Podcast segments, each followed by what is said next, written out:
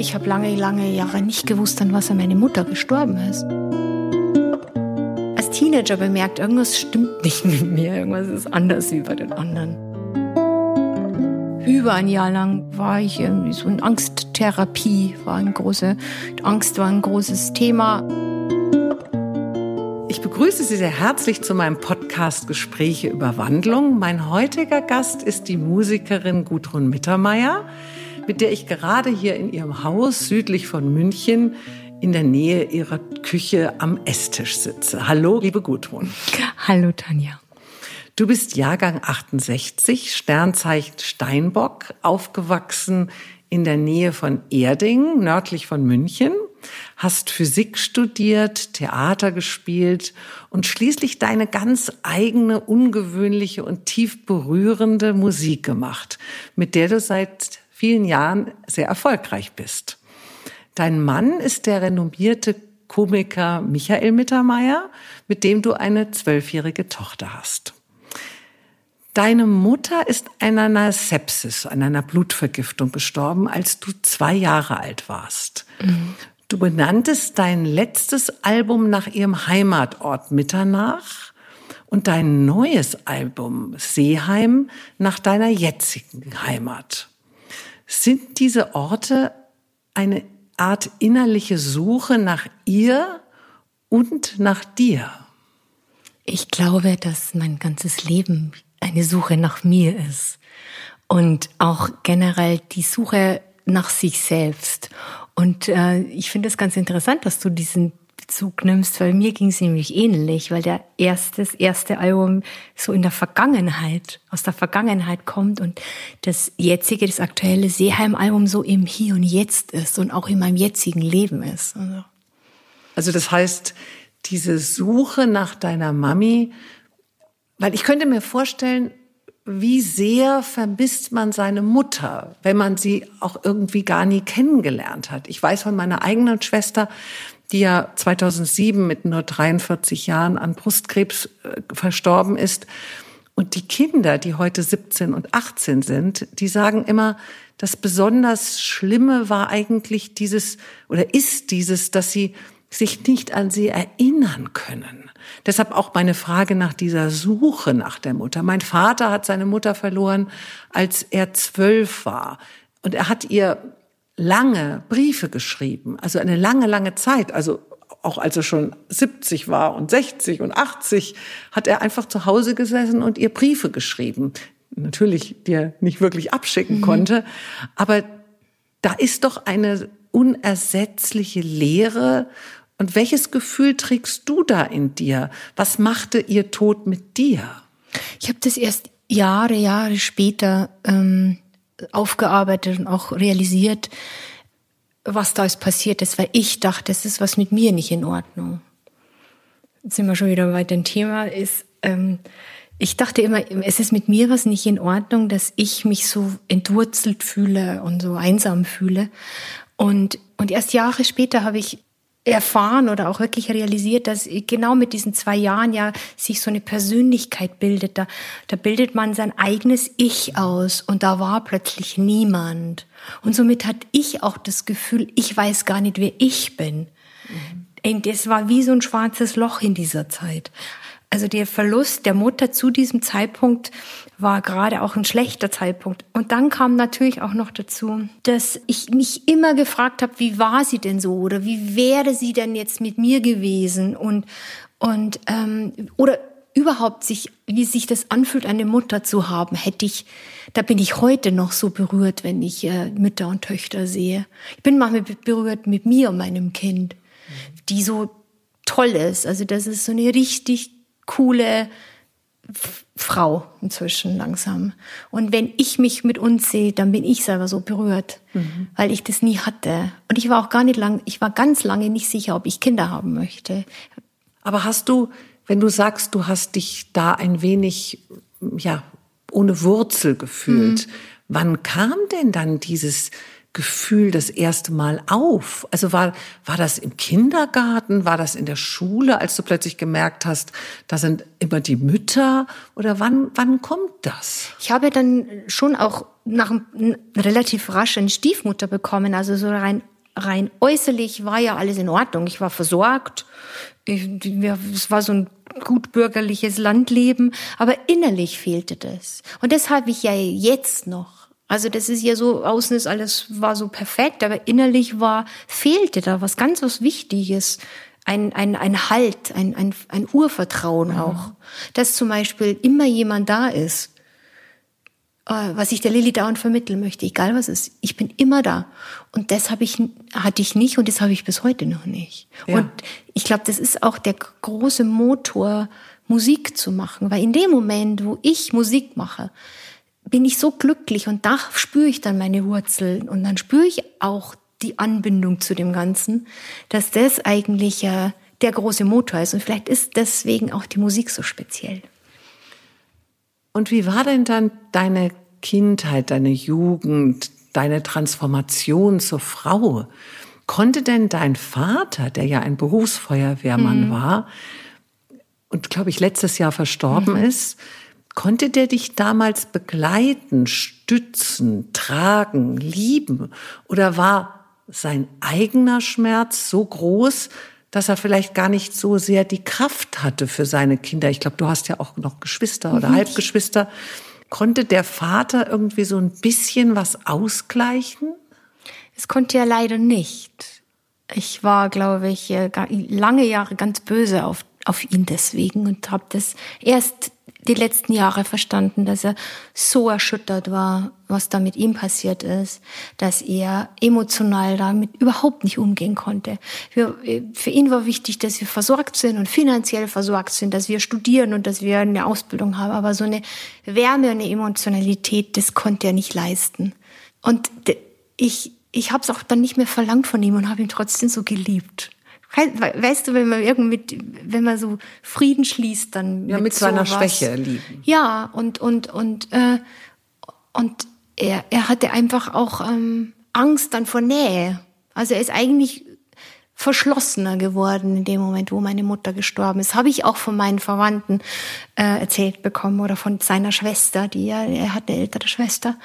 Und ähm, dass er dann so sich emotional verschlossen hat, weil er einfach dann so Angst vor Verletzungen hatte. Mhm. Und das ist auch halt schwierig, wenn, wenn, wenn man Kind ist und ich bin ein sehr hochsensibles Kind gewesen. Und ich war das einzige Mädchen. Interessanterweise haben wir jetzt während der, als mein Papa ja gestorben ist, ganz viel uns darüber unterhalten und ich fand's unfassbar interessant, wie meine Brüder damit umgegangen sind. Jeder Mensch hat diesen Verlust anders ähm, aufgearbeitet und realisiert und auch wahrgenommen. Und ich war halt sehr sensibel, hochsensibel und, und konnte das erst überhaupt nicht verstehen. Also nicht verstehen, dass er nicht dich sozusagen ganz stark in seine beschützenden mhm. Arme schließt, als deine Mami gegangen war. Ja, also auch, dass da so wenig Liebe da ist in mhm. diesem Haus. Ja. Also es war eher eine ein bisschen eine Kälte, kann man das mhm. so sagen? Also, oder ist das jetzt vielleicht unfair? Es ist vielleicht ein bisschen unfair. Ähm, man muss dazu sagen, mein Papa ist so ein typisches Kriegskind und ist voller Entbehrung groß geworden, konnte wahrscheinlich auch vielleicht gar nicht seinen Beruf machen, den er machen hätte wollen. Und, ähm, und dem war einfach nur äußerlich, also meine äh, Äußerlichkeiten sind wichtig. Also, dass wir eben sich dass genügend Geld im Haus ist, dass wir sicher und, und satt werden und groß werden.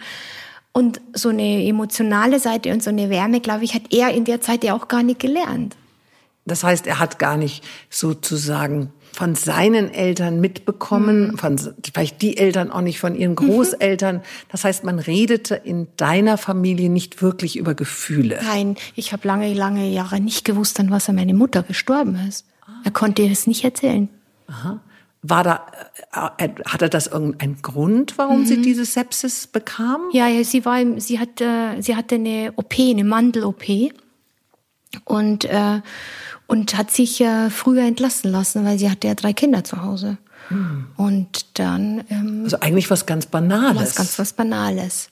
Und ich fand es ganz, ganz schlimm für mich als Kind, dass ich immer gehört habe, deine Mama ist gestorben, weil sie zu den Kindern nach Hause gekommen ist. Oh. Also da fühlt man sich ja fast schuldig. Ich habe mich jahrelang schuldig gefühlt, dass meine Mutter gestorben ist. Ich war zwei und mein kleiner Bruder war ein halbes Jahr alt. Was natürlich keiner bewusst gemacht hat und auch nicht, ich weiß noch nicht mehr von wem das kam, das kam von irgendeiner Tante. Mhm. Und und ich habe das so implantiert, dass meine Mutter gestorben ist, weil sie zu den Kindern nach Hause, also eigentlich wegen uns. Mhm. Und das ist ja schon echt eine Nummer. Also da muss man ja schon, da muss man schon viele Songs schreiben drüber. Und als du dann diese, ich sag jetzt mal ein bisschen emotionale Kühle, ich will es mhm. jetzt gar nicht Kälte nennen, aber Kühle gespürt hast, wie hast du dann als Kind, als junger Mensch darauf reagiert? Also wie war das für dich? Also ich sag immer weglaufen, rennen, untertauchen, schreien, spinnen. Worin lag deine innerliche Rettung? Ich habe mich schon sehr ganz schnell geflüchtet in meine Fantasiewelt. Also ich war schon immer ein, ich war stundenlang in meinem Zimmer und habe gelesen und habe schon Theaterstücke geschrieben und äh, das war so mein Leben und ich war auch, glaube ich, ein sehr anhängliches Kind und braves Kind, weil ich immer dachte, wenn ich jetzt alles toll in der Schule bin und brav bin, dann sind die alle netter zu mir oh. und so. Und das ist natürlich auch nicht so toll oder nicht so gesund. Aber vor allem dieses, diese, diese Fantasiewelt, in diese, das war wie eine Parallelwelt da habe ich mich total wohl gefühlt. Ich habe auch in dem Moment das Kind gar nicht so das Gefühl gehabt, ich vermisse so viel. Ich habe nur dann irgendwie als Teenager bemerkt, irgendwas stimmt nicht mit mir, irgendwas ist anders wie bei den anderen. Mhm. Aber du warst unauffällig. Ja, da, bis ich dann zum Rebellieren begonnen hatte. Und wann war das? Als ich das Gymnasium abgebrochen habe, um auszuziehen. Oh Gott. Sehr schön. Albtraum aller Eltern. Also du hast, in welcher Klasse warst du da? Ich habe in der zehnten beschlossen, dass ich aufhöre und weggehe. Aber du warst ja eigentlich ich eine war, gute Schülerin. Ganz gut, ja. Und hast gesagt, so jetzt höre ich auf. Ja, und habe das auch gemacht und hab, bin noch während meiner Ausbildung ausgezogen. Und Aber ausziehen hat ja nicht unbedingt was mit also Schule abbrechen zu tun. Ja, aber ich, ich, ich musste irgendwie Geld verdienen. Es war ja klar, wenn ah. ich weggehe, dann sind meine Eltern nicht so begeistert und sie werden mich definitiv nicht finanziell unterstützen. Das war ganz klar. Ach so, und dann war dir das klar, dass du dann ja. natürlich auch wirklich nicht mehr in die Schule gehen kannst und musst dann eine ja, Ausbildung arbeiten. machen. Ja. Und äh, ich, ich, für mich war das aber auch ein ganz, ganz guter, äh, eigentlich würde ich es jetzt genauso wieder machen. Für mich war das wahnsinnig wichtig, ähm, selbstbewusst, also zu wissen, ich kann für mich sorgen, ich habe diese Stärke, diese innere Stärke und habe ja dann das Abitur nachgemacht und habe gejobbt und gearbeitet. Ich habe nur einen kleinen Umweg gemacht. Und manchmal ja. muss man so Erfahrungen machen, um zu wissen, dass man es wirklich möchte. Mein Abitur ist wesentlich besser dann am Ende gewesen wie, wie damals im Gymnasium, weil ich wollte es unbedingt. Und ja. ich, mir war klar, ich möchte das jetzt tun. Und damals war ich so, ja, ja, okay, gehe ich halt aufs Gymnasium. Also ich habe dann später im Studium ein Stipendium bekommen, weil es war dann auch so, wenn ich dann wusste, ich, ich will das, ähm, steht man da ganz anders dahinter, als wie wenn man einfach so sagt, na, das probiere ich halt mal so aus. Und, und dieses Anecken und, und, und auch extreme Ausloten, mhm. das, äh, das habe ich damals begonnen. Dann hast du ja noch eine Wandlung erfahren, indem du irgendwann deine, ich sag mal, Physikkarriere, mhm. indem du die aufgegeben hast und gesagt hast, nö, jetzt, jetzt singe ich, jetzt mache ich, schreibe ich Songs, jetzt drücke ich mich auf eine ganz andere Art und Weise aus. Was war denn dieser Moment, wo du, oder kam das schleichend? Mhm. Es kam sehr schleichend. Ich habe schon immer Musik gemacht, auch ähm, meine Eltern haben das sehr unterstützt, aber Musikerin war bei uns in der Familie einfach kein Beruf. Mhm. Es ist, sowas macht man als Hobby, aber davon lebt man nicht. Bei uns wird man Ingenieurin oder Arzt oder so. Äh, und die Kinder sollen es immer besser haben. Und im Studium selber, also ich hätte mich damals noch nie, niemals im Leben getraut, Musikerin zu werden. Also ich hatte nicht das Selbstbewusstsein, das durchzuziehen. Deswegen hat mir dieses Physik oder äh, Physikingenieurstudium als Umweg total gut getan, weil ich habe studiert und habe dann ein halbes Jahr mal wieder viel studiert und dann ein halbes Jahr eine Theaterproduktion gemacht und konnte damit schleichend über wieder in Umweg in was reinrutschen, wo ich merke, ja, ich kann das ja. Ich kriege ja da diesen, diesen Job oder kriege ja dann diese Arbeit oder viele finden diese Lieder gut. Und somit war der Druck von mir erstmal weg. Ich glaube, ich bin da auch zu, wäre da viel zu sensibel gewesen, um diesen Druck auszuhalten. So, und jetzt wirst du Songwriterin oder, äh, oder studierst jetzt Klavier oder so. Und somit hatte ich das so Schleichen gemacht und das kam auch ein bisschen, habe ich mich da an meinem damaligen Freund orientiert, der das ja genauso gemacht hat. Ich war mit einem jungen, unerfolgreichen Kabarettisten zusammen. und der, der jetzt ein sehr erfolgreicher ja, ist. Ja, das war aber nicht zu erwarten und wir konnten es nicht ahnen. Und der hat äh, Politik studiert und hat es eigentlich genauso gemacht. Und ich fand es spannend, weil man sich so ausprobieren konnte ohne dass ich mich sofort entscheiden musste, ob das erfolgreich ist oder nicht. Ich habe nämlich auch ganz viel Schmarrn gemacht in der Zeit.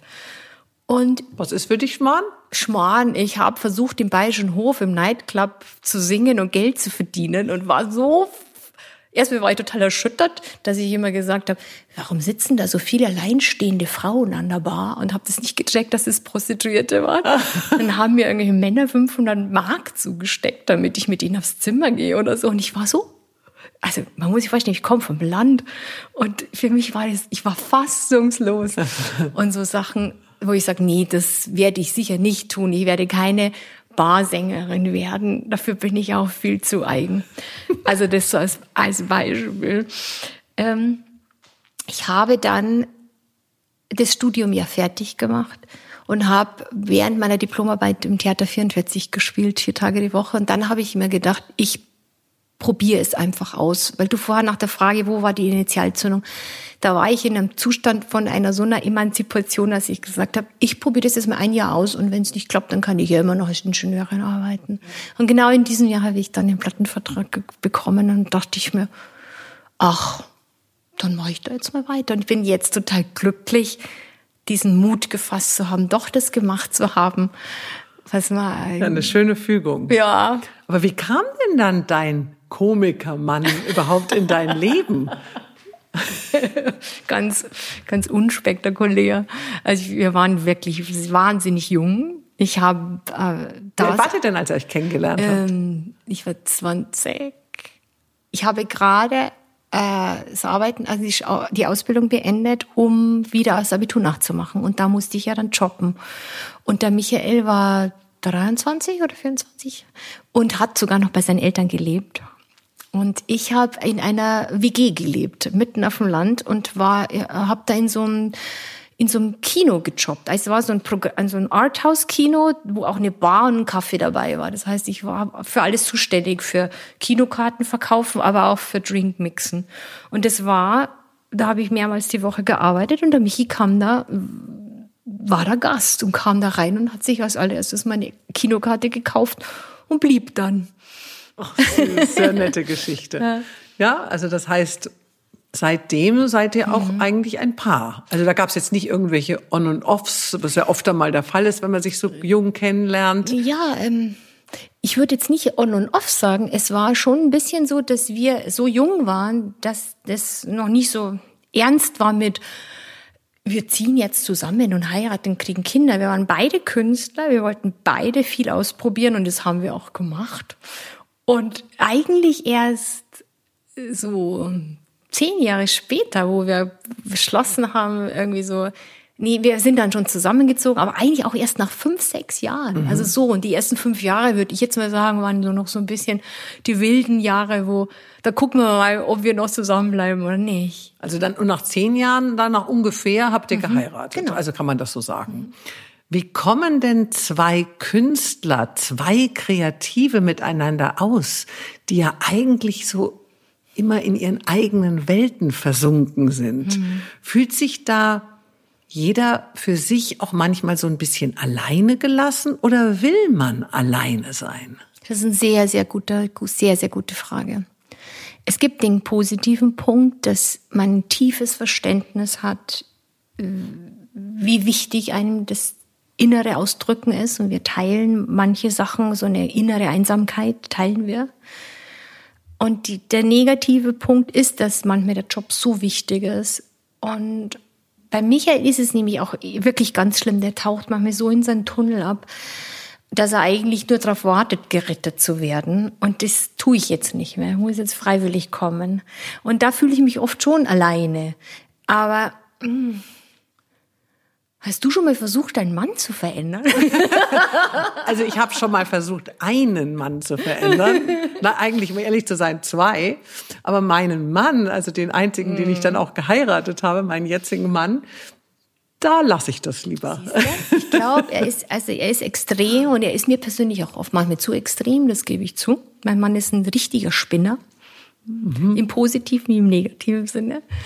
Äh, das macht es manchmal sehr, sehr anstrengend, aber es macht es auch sehr lebendig in der Hinsicht, dass ich ja so viel lernen kann, so viel Lebensfreude, weil ich bin eigentlich als Typ ja wahnsinnig zurückhaltend. Ich habe immer, ich möchte niemand auf die Nerven gehen, ich möchte, ich möchte, und der Michel, der, der lernt mir so viel Mut. Mhm. Der prescht einfach nach vorne und denkt nicht nach und so. Und diese Sachen hole ich mir bei ihm ab und nehme ich mit. Und er holt sich bei mir zum Beispiel ganz viel, eher ganz viel Tiefe ab und auch mal so Stille und innehalten und reinhorchen, weil ich mache das wirklich sehr gerne bei mir. Täglich. Aber eine sehr, sehr schöne Ergänzung, ja, so wie Yin und Yang. Genau. Ähm, du hast ja eine Tochter, die du erst mit 39 bekommen hast. Also neun Jahre nach eurer Hochzeit, mhm. kann man das so sagen? Ja. Also ich, wenn ich es richtig gerechnet habe. Hattest du Angst, ein Kind zu bekommen? War da vielleicht auch irgendwo diese Angst, eventuell zu sterben, so wie deine Mami gestorben ist? Oder was war der Grund, warum du so lange gewartet hast? Eigentlich habe hab ich gar nicht so lange gewartet. Eigentlich ja, hat es nur so lange gedauert, bis sie dann da war. Also ich äh, habe ähm, schon fünf Jahre gebraucht, um dann endlich dieses Kind bekommen zu können. Und es ist einfach bei manchen Paaren schwieriger und bei manchen weniger. Und bei mir war es leider schwieriger. Ich hätte auch, glaube ich, mehr, mehr als ein Kind gerne gehabt, aber es war dann eben nicht so. Da ist es einfach eine, eine lange, lange Geschichte, wo ich jetzt gar nicht so viel näher darauf eingehen will, außer dass ich dass ich ja schon bis 30 gebraucht habe, mir zu überlegen, will ich ein Kind oder nicht. Und wie, ich, wie, wie dann das klar war, nee, unbedingt. Ich bin jetzt selber so innerlich reif, dass ich das, glaube ich, machen kann, hat irgendwie es trotzdem, ich, ich weiß es nicht, ob es in innere Bereitschaft war oder Schicksal war. Ich, ich, ich möchte darüber auch gar nicht mal groß nachdenken, weil ich habe da so viele darüber nachgedacht. Ich mhm. fand es auch teilweise wahnsinnig unfair, dass so viele Menschen irgendwie ja. dauernd Kinder bekommen und wir nicht. Und äh, umso glücklicher bin ich, dass ich jetzt dieses tolle Mädchen habe, weil sie echt äh, äh, super ist. Also ähm, ja, hätte nicht gedacht, dass äh, ja. Ja, dass das, dass der, der ja. liebe Gott dir das nochmal ja, schenkt. Das ist ein echt nicht richtiges Geschenk, dieses mhm. Mädchen. Also dann hattest du da eigentlich eine sehr schwere Zeit, eine ja. auch traurige Zeit. Ja, deswegen war auch ganz viel, äh, sind auch manche Alben erst so nach vier Jahren entstanden. War einfach oft so eine Zeit, wo, wo einfach die Priorität ganz woanders lag erstmal, um ja. wieder gesund zu werden und. Und, und äh, ja, ich glaube, so kann man das, kann man das ja, so nennen. Verstehe ja, verstehe ich. In deinen Songs singst du ja sehr also du singst ja über tiefe Gefühle, tiefe Emotionen. Nichts berührt darin die Oberfläche. Ist das Komponieren, das Texte schreiben eine Art Heilung der Seele für dich? Mhm. Ja, man kann das schon so sagen. Ja, es ist wie so ein, ich, ich habe früher mal Spaß gesagt, ich wäre in der Psychiatrie gelandet, wenn ich nicht Songwriterin geworden wäre. Und es stimmt wirklich so. Also das ist immer wieder für mich ein Stück weit ähm, Erlösung ist. Ja. ja, vielleicht auch so ein Moment, wo man Trost findet. Mhm, äh, das klingt jetzt vielleicht äh, ein bisschen ja. esoterisch oder so, aber ich, aber ich glaube schon daran. Also ich zum Beispiel mal immer Bilder, wenn mir es schlecht geht. Mhm. Und ich denke, jeder von uns hat wahrscheinlich so einen, einen, einen Fluchtraum, mhm. in dem er irgendetwas tut, was ihn tröstet. Mhm, das tröstet, ja stimmt. Das, das ist vielleicht mehr als nur ein Ventil. Viele sagen ja, es ist so ein Ventil, dass man jetzt sagt, okay, jetzt muss ich halt tanzen oder muss schreiben ja. oder so. Aber ich, ich sehe das, also für mich persönlich oft so als Trost. Ich weiß nicht, wie es dir geht. Bringt sehr auf den Punkt. Es ist auch in dem Moment fast wie auch so, und jetzt hört sich jetzt auch ein bisschen esoterisch an es ist fast auch wie so ein göttlicher Moment, weil ich bin da total verbunden mit mir und allem. Das ist so ein Lied entsteht manchmal, ich weiß selber manchmal nicht, wie es passiert. Und manchmal muss ich mich auch selber schütteln und zwicken, um mich zu erinnern, dass ich das gemacht habe. Und in dem Moment bin ich natürlich auch verbunden mit meiner Mutter und mit mir selber und bin halt total eins. Und das ist jetzt nicht jedes Mal so, aber es ist oft so. Und dieser mhm. Trost, äh, es bringt es sehr auf den Punkt und es macht mich wahnsinnig glücklich und Spaß. Also ich habe auch gesagt, wenn ich mir nicht mehr live spiele, dann schreibe ich Songs, nur noch Songs für andere oder, oder nur noch für mich. Bist du denn gläubig? Also du kommst ja, wie du mhm. sagst, vom Land mhm. in Bayern. Ähm, musstest du sonntags immer in die mhm. Kirche und äh, dich hübsch anziehen ja. vorher? Und Klassiker. gehst du heute noch in die Kirche? Nein. Ich äh, ähm, ich bin sehr katholisch aufgewachsen und ich finde auch eben zu katholisch. also man kann auch ein kleines Katholikentrauma ähm, mitnehmen. Ähm, ich bin aber trotzdem ein sehr, sehr spirituell, spirituell finde ich so ein komisches Wort, mir fällt kein, kein anderes Wort. Ich bin sehr verbunden. Ich glaube, dass es ein großes Ganzes gibt und es für mich ist Gott quasi eigentlich das gesamte Universum und die ganze Energie. Ich glaube an Energien, die auch wieder zurückgehen und dieser Energiepool, das könnte man vielleicht für mich persönlich als Gott bezeichnen. Ich glaube an inneren Wachstum, an das, dass wir mit einer Geschichte herkommen sind, um was daraus zu lernen und mit einer anderen Energie wieder zurückzugehen also ich will ich jetzt nicht zu sehr abdriften und zu, zu, zu, mhm. zu esoterisch und sphärisch werden, aber das ist die persönliche Erfahrung, die ich gemacht habe. Und ich kann das noch nicht mal einer Religion zuordnen, weil das ist ein bisschen was von dem und es ist ein bisschen mhm. was von dem. Und ähm, aber was kritisierst du, wenn du sagst zu katholisch? Frauenfeindlich, Schuld, Schuld, Schuld, Buße, also das ist alles das, was Jesus gelehrt hat, ist für mich überhaupt nicht die katholische Kirche. Katholische Kirche ist wahnsinnig viel Druck, wahnsinnig männlich und wahnsinnig viel Schuld und und äh, ähm, also viel Böses, Böses. viel, also, viel. Also, ja, ja. Für mich Bestrafung. war die schönsten und die schönsten Momente war in der Kirche mein erstes Bach-Oratorium zu hören und sowas. Deswegen bin ich gerne die Kirche oder so ein Mozart-Requiem. Das war für mich damals wie eine Erleuchtung. Aber dieses, dieses, dieses Schuldding, mhm. was die katholische Kirche da zum Teil so macht, damit äh, kam ich einfach da nicht klar. Mhm. Aber hast du deine Tochter getauft oder habt ihr eure Tochter getauft? Ja, die, die Lilly ist getauft. Ah, dann dann doch. Ja, nein, nicht ja, nein. Oder evangelisch. Katholisch. Äh, das war so ein wirklicher Wunsch beider Großeltern. Und wir haben den ihnen erfüllt. Aber den Rest dann danach, wie Kommunion und Firmung, das haben wir jetzt nicht gemacht. Nicht gemacht. Auch wenn sie jetzt mal so mal nachgefragt haben. Das kann sie dann selber entscheiden. Ja. Und wir haben lange darüber gesprochen, aber die waren so glücklich. Ja, ja, Beide, ja, nicht nur meine Eltern, Nein, auch, ist ja auch eine Michis Eltern waren so, äh, das hätten wir jetzt sie gerade vor, vor dem Fegefeuer bewahrt oder so, kam ich mir vor. Und das haben wir dann gemacht. Da war sie aber auch schon irgendwie eineinhalb oder so. Du singst in deinem Song Transformation Hungry for Love, Hungry for Attention. Also hungrig nach Liebe, hungrig nach Aufmerksamkeit. Ist diese Art Sucht eine Qual für dich?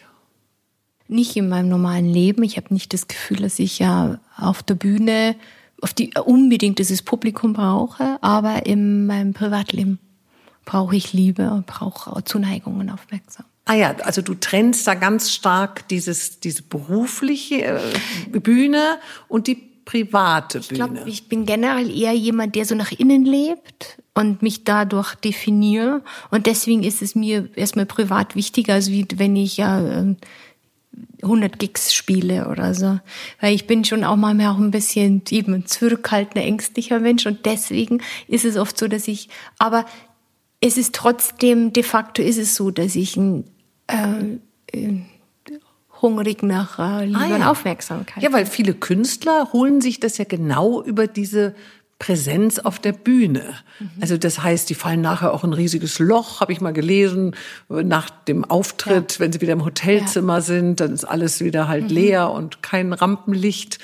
Ähm, also finde ich sehr spannend, wenn du sagst, bei mir ist das eher dieses, diese Sehnsucht, das im Privaten zu bekommen. Mhm. Es ist natürlich aber trotzdem so, jeder Mensch, der auf die Bühne geht und sich dem aussetzt, also vor allem so private Songs, ähm, muss irgendwas haben.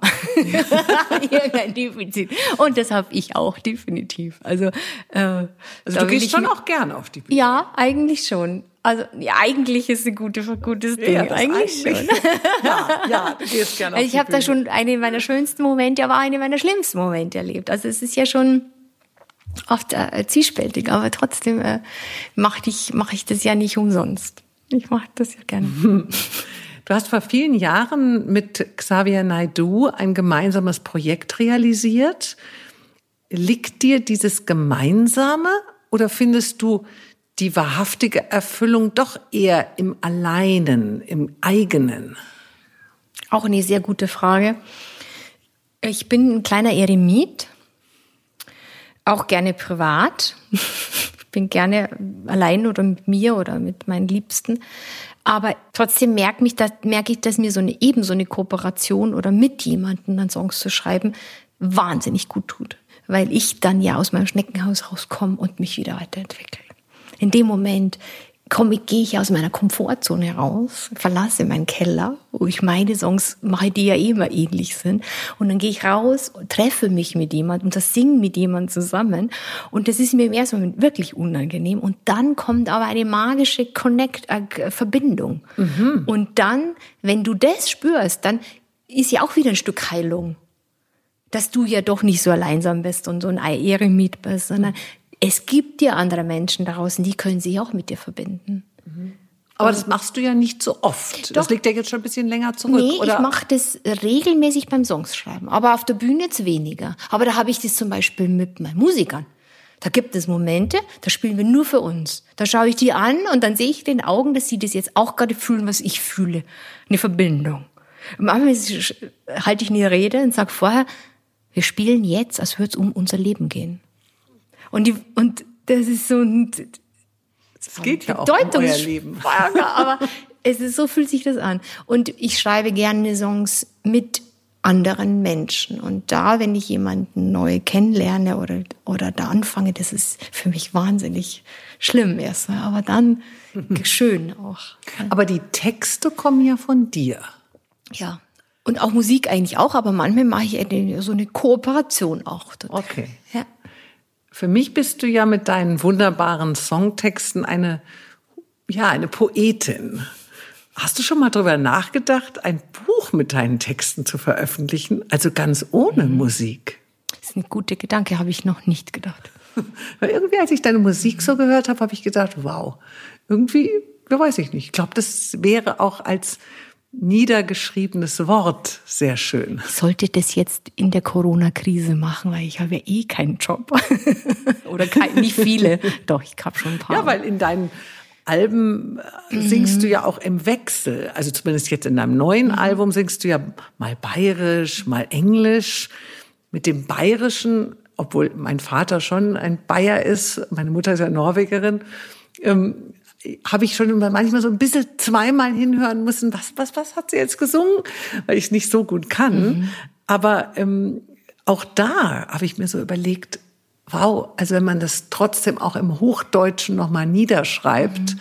ist das einfach wunderschöne Texte und wunderschöne eine wunderschöne Aneinanderreihung von Worten, die dann vielleicht den Norddeutschen verloren gehen, mhm. weil sie, also die dürfen das ja nicht erleben oder können das nicht erleben, weil sie es vielleicht nicht verstehen. Für die ist das ja ein bisschen wieder so eine Fremdsprache. auf einer Seite den original bayerischen Text machen und dann die, Deu genau, die deutsche übersetzen. Und du verbindest in diesem Album Seeheim ja auch so herkömmliche Instrumente mit den elektronischen. Du hast, glaube ich, noch sogar eine Ausbildung gemacht äh, an dieser Electronic Music School in Berlin, mhm. um das auch zu lernen, mhm. also diese elektronische Musik zu kreieren. Du bist ja da auch irgendwie in deinem Album leise und laut für mich, weich und hart, langsam und schnell, äh, liebevoll und wütend. Mhm. Alles in diesem Album verkörpert irgendwie so ein Wechselbad der Gefühle. Ich dachte mir so ein bisschen beim Zuhören, da brodelt irgendwie was in dieser zarten Frau. Was ist es denn, was da raus will? Mhm. Es ist ja jedes Album anders. Also das letzte war Mitternacht war dunkler, dusterer, trauriger. Das jetzige ist äh, wilder und lebendiger, vielfältiger, größer, filmischer. Und das ist auch, glaube ich, gerade so ein so wie es mir gerade geht, in welcher Lebensphase. Mhm. Ich bin, wir gehen über Wandlung und ich, ich bin in der Phase, wo, wo ich so immer mehr so das Gefühl habe, ich, ich, ich mache immer mehr das, was ich bin und will. Also ich orientiere mich immer weniger nach außen als Musikerin so und so. Dann mhm. mixe ich halt mal die Waldhörner mit dem elektronischen Beat. Oh, jeder sagt, das passt nicht. Also so und und Experimentierfreude und mutiger Aha. und so. Und ich glaube, deswegen hast du das Gefühl, es brodelt so weiter. Ich habe auch ganz viel ausprobiert in dieser Zeit was ich gut finde und nicht. Und ich möchte auch mehr als Produzentin arbeiten in Zukunft. Auch für meine Zukunft, wenn ich jetzt älter werde und sage, oh, ich muss jetzt nicht mehr jede Bühne rocken, habe ich jetzt auch gar keine Lust mehr, irgendwie dauernd auf Tour zu sein, sondern ich möchte Musik selber produzieren und erschaffen und vielleicht auch anderen Künstlern dadurch äh, unterstützen. Und durch diese Experimentierfreudigkeit, glaube ich, kommt dieses Brodeln daher, weil ich war wirklich sehr experimentierfreudig. also du bist eigentlich immer schon sehr neugierig. Also diese diese, diese Wandlung, dieser Wechsel, mhm. den, den brauchst du auch. Wenn ich aus meiner Schneckenhaus raus bin und, und beschließe, Musik zu machen. Ja, weil ich finde es wahnsinnig langweilig, so kommerzielle Musik, die höre ich ganz selten, so mhm. Radiomusik, ich finde eben Musik muss berühren und muss emotional sein, muss was mit mir machen. Es darf mich auch verstören, es darf mich zum Lachen oder zum Weinen bringen, aber es muss was mit mir tun. Und das möchte ich eigentlich auch. Aber manchmal habe ich so das Gefühl, ich bin wie ein Anfänger. Manchmal weiß ich, das und das kann ich schon, aber dann, dann höre ich ähm, andere Musiker und denke mir, boah Gott, der ist ja das ist ja wie eine Erleuchtung. So, so. Und ich denke, okay, da muss ich noch hin. wie eine große Inspiration. Ich höre Bon Iver und denke mir, das ist Gott. Also wirklich so. Und das bleibt immer spannend. Ja, und das finde ich so spannend, dass ich dann noch so wie das Gefühl habe, ich kann so viel lernen. Ich mhm. bin jetzt auch nicht mehr die Jüngste. Ich habe echt das Gefühl, ich kann noch so viel lernen. Und das macht mir Spaß. Und dann bin ich neugierig. Pain is a place we belong, singst du in deinem Song Far Away. Mhm. Schmerz ist ein Platz, wo wir hingehören. Dabei wollen wir doch eigentlich immer weglaufen vom Schmerz, vom Leid.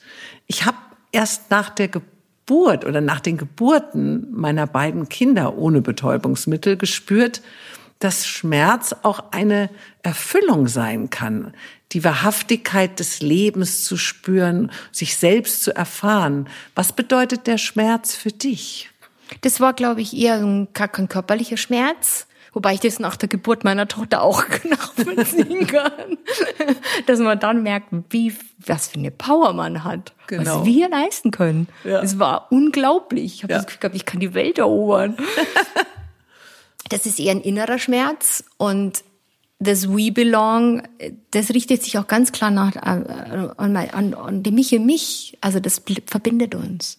Mhm. Also, dass wir beide da so ein wunde Punkte haben und aber auch gerne hingehen, um daraus kreative Prozesse entstehen zu lassen. Mhm. Und das ist eine große Verbindung zwischen mich und mir. Ja, ich habe das, ich hab das schon verstanden mit diesem, dass der Schmerz natürlich mhm. im doppelten Sinne gemeint ist, also innerlich und äußerlich. Ja.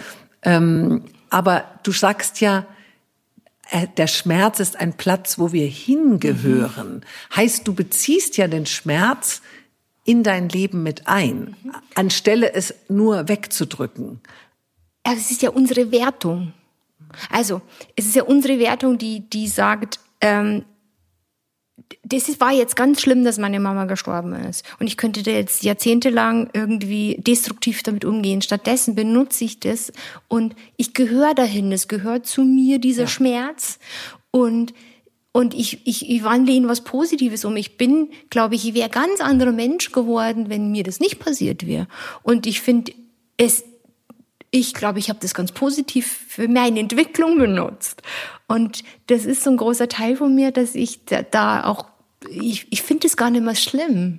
Mhm. Also natürlich tut es manchmal weh, aber es ist auch, es hört sich so heftig, fast Teil schlimm. von dir. Teil von mir. Es ist gar kein Geschenk, sondern ja. es ist ein Teil von Bist mir. Bist du. Ja. Gibt es auch mal so Dunkelheit in deinem Inneren? Hast du Phasen, wo es dir vielleicht auch mal so richtig schlecht geht, wo dir nichts gelingt, wo du dich nicht erfüllt fühlst, wo du keine Kraft hast, keine Zuversicht? Gibt es solche Phasen? Mm, ja, schon. Also ja, ähm, auf alle. Äh, ich, ich weiß jetzt gar nicht, wie ich da jetzt äh, anfangen soll, weil letztendlich ja ist man als ähm, Künstler ja immer relativ offen und sensibel und und dann wird einem das manchmal zu viel. Und manchmal hat man auch ich für mich macht immer Späße über, dass ich keinen Filter habe, dass ich immer Menschen zu sehr aufnehmen kann und das auch dann so reinlasse und und und da äh, wenn ich nicht auf mich achte, und zu viel von außen auf mich einprasselt, kann das bei mir ganz schlimm sein. Also das, wir reden von wirklich einer Depression, von von ähm, ähm, Panikattacken und so. Und da gab es schon Phasen in meinem Leben, mal mehr oder weniger lange, wo ich auch mehr krank war oder ausgenockt war. Also schon meine lange Depressionsphase kann ich mich äh, oder auch ähm, zu, äh, Ende 2018 über ein Jahr lang war ich irgendwie so in Angsttherapie, war ein große, Angst war ein großes Thema, Panikattacken mit am Tag oder irgendwelchen ersichtlichen Grund. Und da muss man schon hingehen und das anschauen. Also zum einen musste ich, ich musste mich dann wirklich ärztlich behandeln lassen, das war das erste Mal, äh, um überhaupt wieder auf die Straße gehen zu können. Aber dann auch hingucken, wo denn die Überforderung herkam. Und und und weil das kann ja nur so weit also der Körper wenn dir dein Körper einen Herzinfarkt oder eine Asthma einen Asthmaanfall vortäuscht dann muss ja schon wirklich an jeder Ecke brennen. Und das war's bei mir. Und ich habe da einfach in der Zeit wahnsinnig viel geleistet. Ich hatte einfach zu viele Baustellen in meinem Leben zu viele emotionale Baustellen private berufliche. Und und das wurde meinem Körper zu viel. Und jemand kriegt ähm, ein Herzinfarkt oder ein Bandscheibenvorfall. Für mich war es äh, eine Angststörung, eine krasse Angststörung. Wie äußert sich denn so eine Angststörung? Also ich kenne das jetzt gar nicht. Ist das, was ist das für ein Gefühl? Also Angst, mhm. denkt man, oh, ich habe jetzt Angst vor dem dunklen Wald. Ist das wirklich so, dass man sagt, weil du sagtest, ich wollte auch wieder rausgehen. Ist das sowas wie, wenn man plötzlich denkt, draußen passiert mir etwas? Es ist ganz schwer zu erklären, selbst jetzt für mich, wo ich das jetzt, jetzt geht's mir ja wirklich viel, viel besser, äh, selber so oft erlebt habe, ist es so im Nachhinein so ein ungreifbares Gefühl. Das macht auch diese Krankheit so kompliziert und ich bin da jetzt, ich habe da nie wirklich drüber gesprochen. Ich möchte da mehr drüber sprechen, weil die Menschen das ernst nehmen müssen, auch die das haben, weil ich habe es auch ganz lange nicht ernst genommen.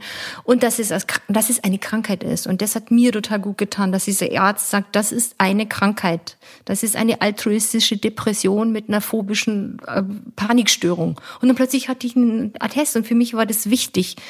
Wenn man rausgeht am Mittag und zum Sportstudio will und auf der Straße hat man so das Gefühl, der ganze Fußboden ist Kaugummi und es ist ein Erdbeben und es schwankt alles und man muss sich hinlegen und hinsetzen.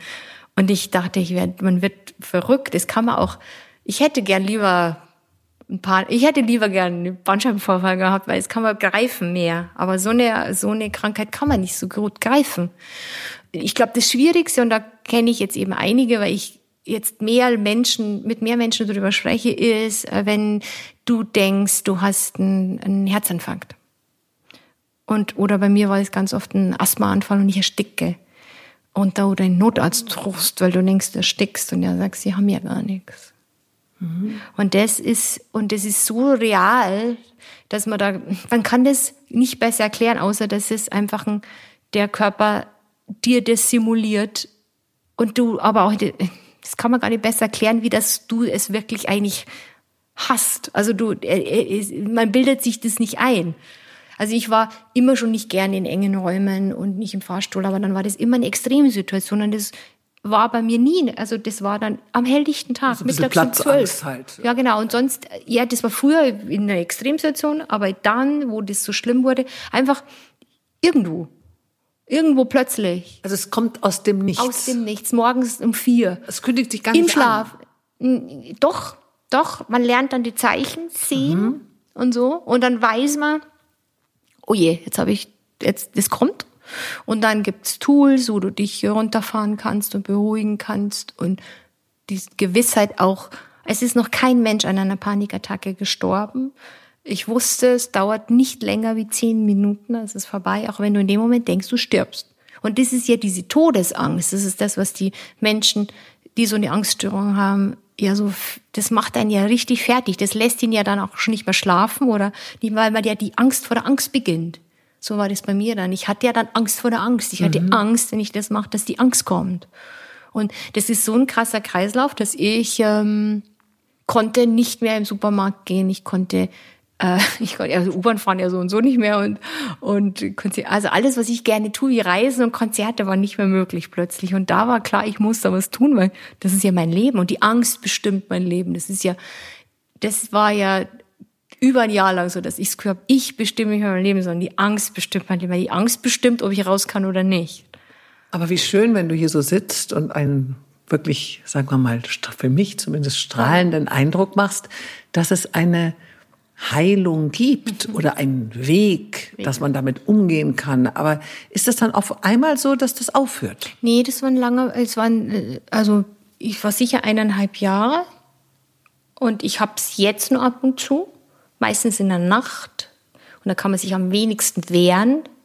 Das finde ich ganz gemein, weil tagsüber merke ich es schon vorher. Und dann sage ich, nee, nee, nee, nee. Also da habe ich so Tool und sage, nee, du übernimmst jetzt nicht hier meinen Körper. Ich, ich, ich bin die Chefin von meinem Körper. äh, in der Nacht ist es halt so gemein, weil es im Schlaf kommt und da passiert dir gar nichts im Körper, sondern du wachst auf und du denkst, du, äh, du hast eine Todesangst, weil dein Herz so klopft, dass man denkt, du hast einen Herzinfarkt und so. Und dann kann, kann man auch nicht mehr so gut reagieren wie tagsüber. Das ist ein, ein schleichender Prozess zwischen ähm, dem, wie ich damit umgehe, dass ich weiß, ich werde vielleicht immer eine Angstpatientin bleiben, aber ich, ich habe da einfach ganz tolle Bücher auch darüber gelesen, dass man das auch annimmt und ich werde es auch nicht mehr so, wenn das jetzt kommt, dann ist es jetzt unangenehm und es kostet mich Kraft und Energie, aber ich weiß, ich werde da nicht sterben dran. Inzwischen weiß ich dafür habe ich es so oft erlebt. Aber auch schon diese vielen Probleme Baustellen, die ich hatte, die habe ich halt auch ganz konkret angegangen und ich wusste, ich muss das ändern in meinem Leben und ich muss das in meinem Leben ändern. Und das sind einfach weniger geworden, dass ich jetzt nicht mehr so das Gefühl habe, ich habe irgendwie die ganze Welt um mich rum ist, ist, liegt auf meinen Schultern, ist anstrengend. Ich kenne so viele Menschen und keiner spricht darüber. Das finde ich so schlimm. Das ist natürlich so eine First World Problem Krankheit. Ich hätte auch gern was anderes gehabt. Mhm. Aber ich möchte, dass Menschen zum Arzt gehen. Ich bin auch nicht zum Arzt gegangen, weil ich, ich gehe doch nicht zum Arzt. Ich gehe vielleicht zu einer Psychotherapeutin, wenn ich ein Problem habe. Aber äh, dann auch erstmal überhaupt einen Termin zu bekommen bei einem richtig guten Arzt. Es ist, und, und dann eine gute Betreuung zu bekommen.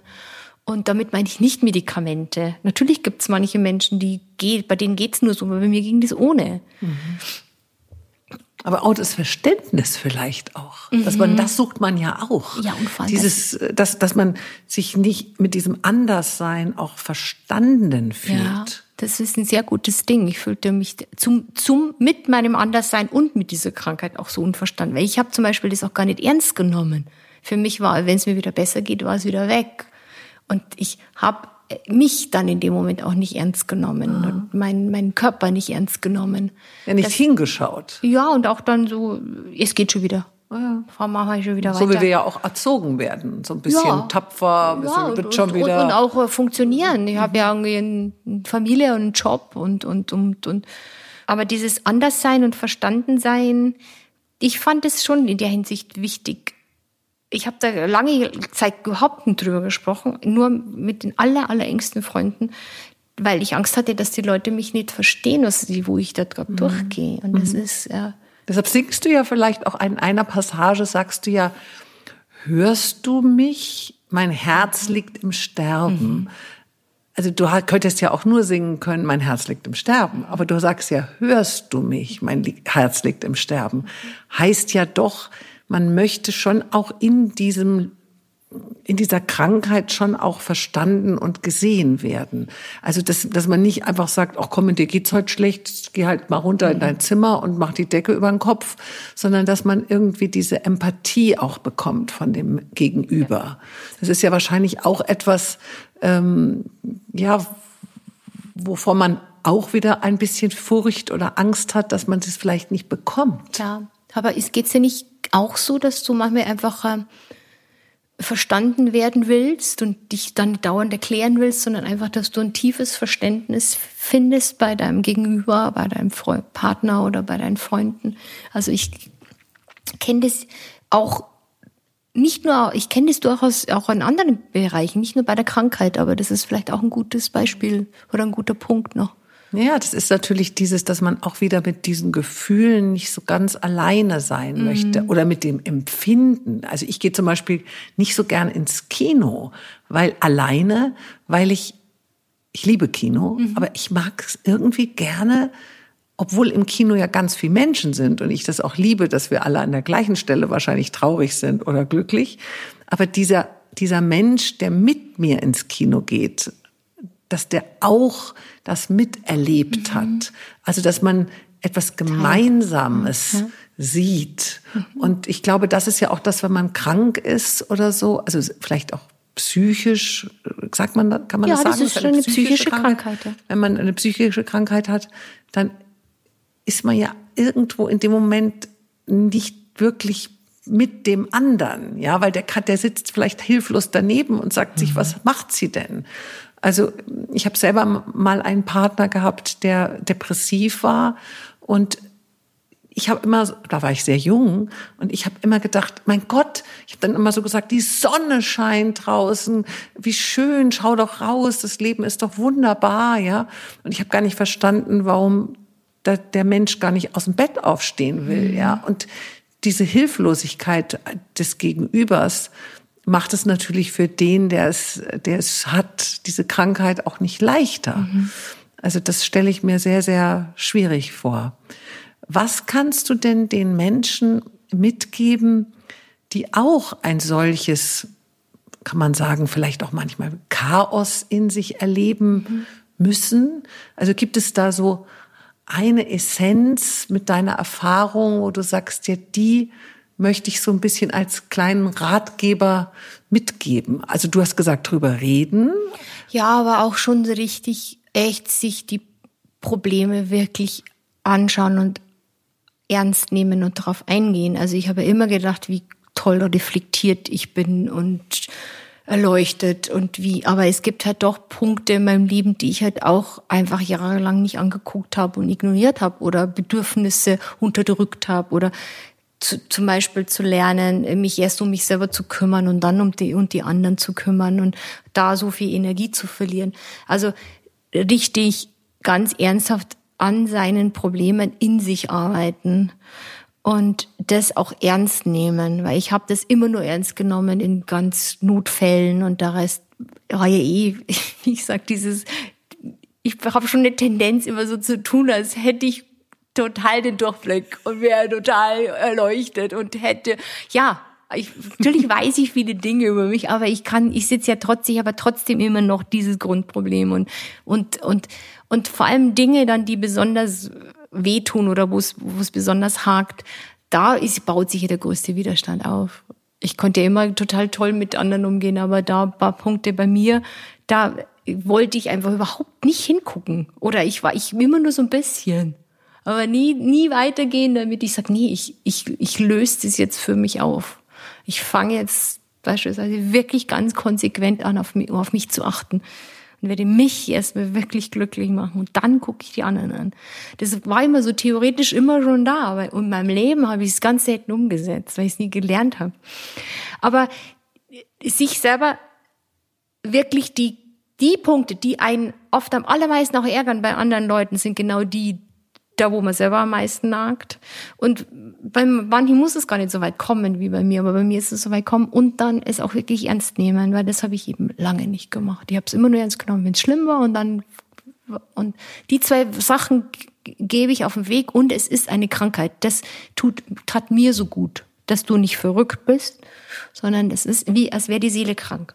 Mhm. So muss oder die Psyche, so muss man das sehen und das ist fand ich was ganz was Wichtiges. Hat bei mir nämlich wirklich was verändert. End of Speech.